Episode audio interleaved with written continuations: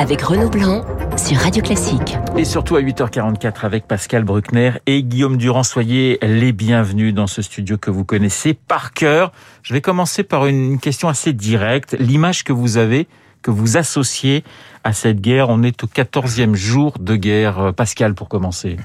C'est l'image classique de Zelensky qui passait du statut de petit saltimbanque, assez drôle d'ailleurs, à celui de chef de guerre. Donc c'est le voilà, c'est cette métamorphose d'un homme qui a été en quelque sorte élevé par les événements au rang de héros international, puisqu'il est, il est admiré euh, dans, dans, de très nombreux pays, surtout en Occident, moins en Afrique et au Moyen-Orient, où les rapports avec la Russie sont plus complexes. Mais Zelensky tient, il tient bon, il n'a pas été encore assassiné par les services russes, et donc on peut penser qu'il va euh, incarner une figure de résistance. Il a même, je dirais, euh, rendu sa fierté à l'Europe parce que c'est ça qui est quand même euh, l'événement le plus incroyable depuis le déclenchement de cette guerre. Guillaume Zelensky aussi. Alors même personnage avec euh, une temporalité différente. D'abord le Zelensky d'avant, celui qui jouait dans des sitcoms en Ukraine et notamment dans une sitcom où il était candidat à la présidence alors qu'il ne l'envisageait même pas et il se moquait ouvertement de Poutine, l'homme qui aime les montres, très riche, etc. Et Poutine déjà à l'époque, bien avant le conflit,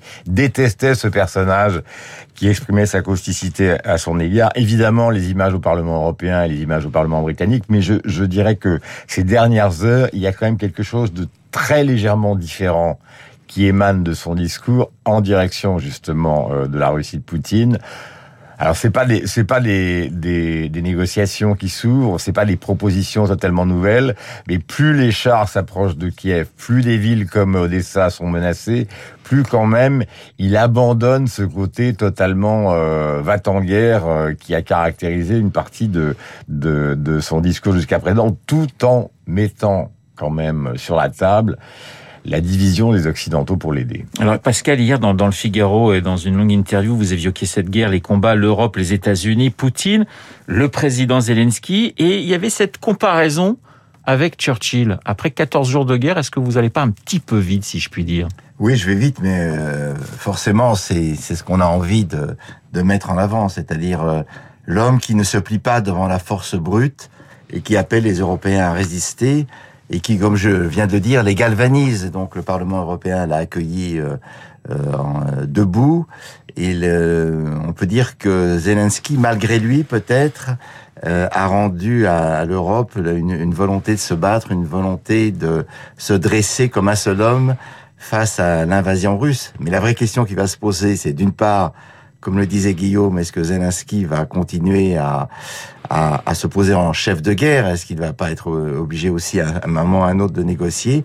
Et puis combien de temps les Européens vont euh, être unanimes face à Poutine? Parce que les difficultés économiques arrivent, les, euh, le prix euh, du gaz, de l'électricité et de l'essence va augmenter.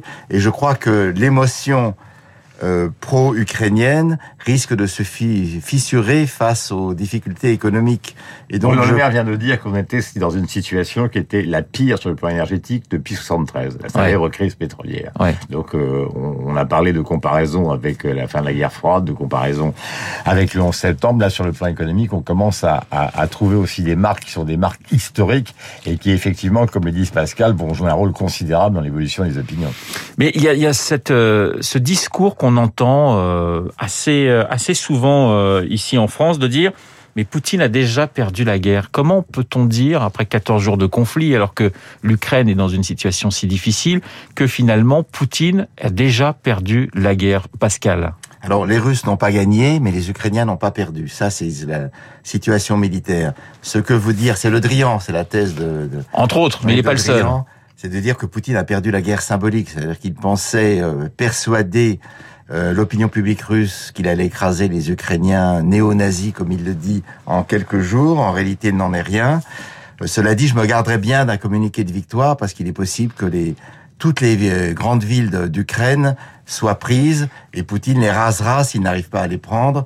Donc, euh, il aura affaire à une guérilla très dure de la part des Ukrainiens qui savent se battre, mais il est possible que l'Ukraine soit l'Afghanistan européen de la Russie, mais ça va prendre des mois. Donc on, on est très très loin d'une victoire ou une défaite claire de part et d'autre. Guillaume. Et il y a trois solutions. Euh, là, on prend un peu. Je parle pas du terrain hein, où sont tous les reporters de radio classique actuellement. Euh, c'est euh, les, les trois solutions sont les suivantes. Euh, un, euh, le déclenchement d'un conflit atomique, on n'en est pas là, même s'il y a eu des déclarations de Poutine. Deuxièmement, des pourparlers qui auraient réussi. Rien n'a marché. Les conversations de Macron, les conversations peut-être plus ou moins secrètes avec Xi Jinping, la, la, la, la proposition de Ben, de ben Salman euh, d'entrer dans la conversation. Pour l'instant, rien ne marche ouvertement.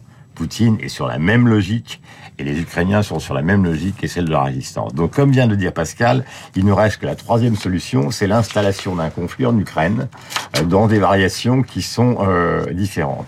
Le mystère de tout ça, c'est de savoir quel est l'état exact de la détermination de Poutine et l'état exact de la détermination de l'entourage de Poutine. Alors, Alexandre Adler, dans un papier, considère qu'actuellement, il y a un certain nombre de gens, comme le ministre de la Défense ou le patron des services secrets euh, à l'étranger, qui commencent à prendre leur distance version russe Oui. hein, à l'égard de, de Vladimir Poutine. Pourquoi? Je me souviens d'avoir interviewé Gorbatchev euh, il y a des années et je lui avais demandé mais comment vous expliquez tout d'un coup l'effondrement de l'Union soviétique en 91 Il m'avait répondu cette phrase qui m'avait totalement stupéfié. Il a dit c'est les Beatles.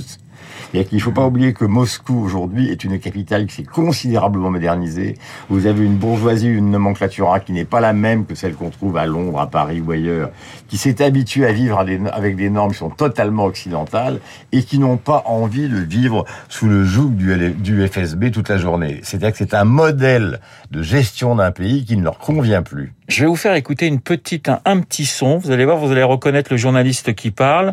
C'est l'ouverture du McDo à Moscou il y a 30 ans. Écoutez. Qui l'aurait cru il y a simplement quelques mois? Ce soir, près de la place Pouchkine à Moscou, des dizaines de soviétiques font la queue pour obtenir quoi? Eh bien, un McDonald's. Car la célèbre firme américaine vient d'ouvrir à Moscou donc un fast-food après Vodka Cola. C'est donc Big Mac Kremlin, à savoir la révolution culturelle entre deux tranches de pain. Voilà, Guillaume Durand, il y a quelques cette années. révolution culturelle, Mais... justement, qui est une révolution culturelle qui est partagée par le très nombreux. Je ne parle pas de la Russie profonde, ouais. celle qui va jusqu'à Vladivostok, mais celle qui est des celles des grandes villes de Moscou, etc.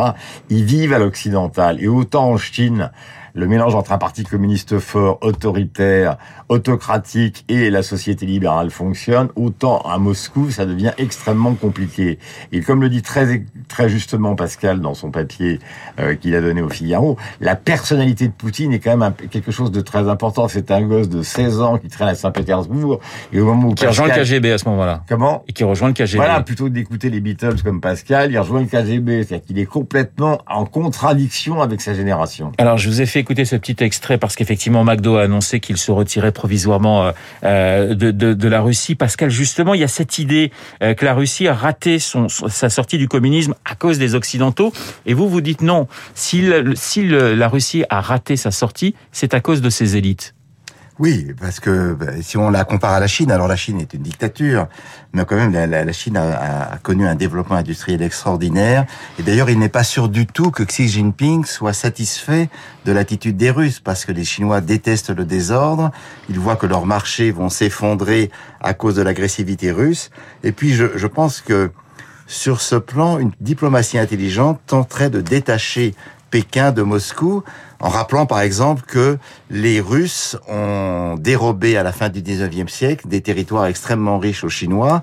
Euh, ils l'ont fait de force et, rien, je, rien n'empêche d'imaginer qu'on puisse détacher la Turquie de, de, Moscou, en tout cas enfoncer un coin entre les deux pays et détacher la Chine de, de l'influence de Poutine. Parce que Poutine gêne un certain nombre d'intérêts économiques et politiques, euh, notamment d'un pays comme la Chine qui est beaucoup mieux géré, beaucoup plus riche, beaucoup plus puissant. La Chine et aussi les États-Unis, vous dites Pascal que l'oncle Sam ne veut plus se battre. Oui, ben ça on le sait depuis longtemps. Les, les États-Unis ont adopté après la guerre du Vietnam la doctrine du zéro mort, ce qui est très contradictoire pour une armée. Cette doctrine a été provisoirement levée en Afghanistan et en Irak avec les conséquences désastreuses que l'on sait. Mais on a bien vu, notamment euh, avec l'évacuation de Kaboul, à quel point l'armée américaine était un peu désorganisée et préférait la fuite à l'affrontement. Donc, euh, je suis frappé par la timidité des réactions américaines. Euh, Pourtant, Blinken se démène. Oui, Blinken, mais, mais Biden, c'est un vieux monsieur fatigué, on le voit. Il parle très vite dans ses discours, tout simplement parce qu'il a peur de rater un mot. Il est bègue. Vous faites d'ailleurs la comparaison avec euh, Yalta euh, Oui, en- en- en- à la fin de la, Voilà, la Roos- Seconde Guerre mondiale. Roosevelt Roosevelt face à Staline. Aujourd'hui, vous dites Biden face à Poutine. Oui, c'est un petit alors peu la même évidemment, ils ne sont pas en confrontation Ouais. directe parce qu'ils ont l'équipe qui est autour de Biden est une équipe extrêmement compétente, mais euh, les Américains ne veulent pas aller au combat. Il y a, il y a- et, le camp des, anciens battants guerre, les républicains, est entièrement pacifiste. Et il y a des théoriciens. Il y a le, le il y a le, le speaker de, de Fox News qui est totalement pour Poutine. On sait que Donald Trump aime beaucoup Poutine et qu'il dit que Poutine était aussi intelligent que Biden était stupide. Donc on est là à front renversé. C'est l'Europe qui euh, adopte une attitude de va-t-en-guerre et c'est l'Amérique qui recule extrêmement prudemment. Et Question à tous les deux justement sur cette Europe, parce qu'on voit euh, l'embargo euh, des Américains sur le gaz et le pétrole russe. On sent que chez les Européens, ça va être beaucoup plus compliqué. On sent que du côté allemand, on n'est pas sur la même ligne, que Berlin n'est pas sur la même ligne que Paris. Est-ce que vous avez le sentiment, euh, Pascal et Guillaume, que ça commence déjà à se lézarder, cette unité qu'on a la vue même- pendant, on n'a pas la même pendant dépendance. 14 jours? On n'a pas la même dépendance. Vous avez des pays, par exemple, comme la Finlande, c'est 100%. Euh, la dépendance à l'égard justement de Gazprom et des autres, la France, c'est 17%. Donc on a un temps pour se réorganiser, ce qui n'est pas le cas pour les autres. Ils sont totalement dépendants. Par ailleurs, on a quand même euh, dans le régime SWIFT, qui était un régime qui a, qui a mis sur le sur euh, le, au, au banc un certain nombre de banques, sept ou huit banques russes. On, on s'est bien gardé pour l'instant euh, d'incorporer justement dans cette liste de banques euh, celles qui dépendent de Gazprom, Oui. celles qui sont utilisées pour justement le paiement du gaz. Donc on est dans une situation qui, de ce point de vue-là, est extrêmement compliquée. Mais sur le fond, on est quand même, pour l'instant, tant qu'il ne se passera rien, parce qu'il ne faut pas s'écarter de, de, de la guerre, parce que c'est de ça dont il s'agit, on est quand même dans une situation ce matin, après 14 jours, comme vous l'avez dit fort justement, où se profile un conflit majeur en plein milieu de l'Europe. En plein milieu de l'Europe.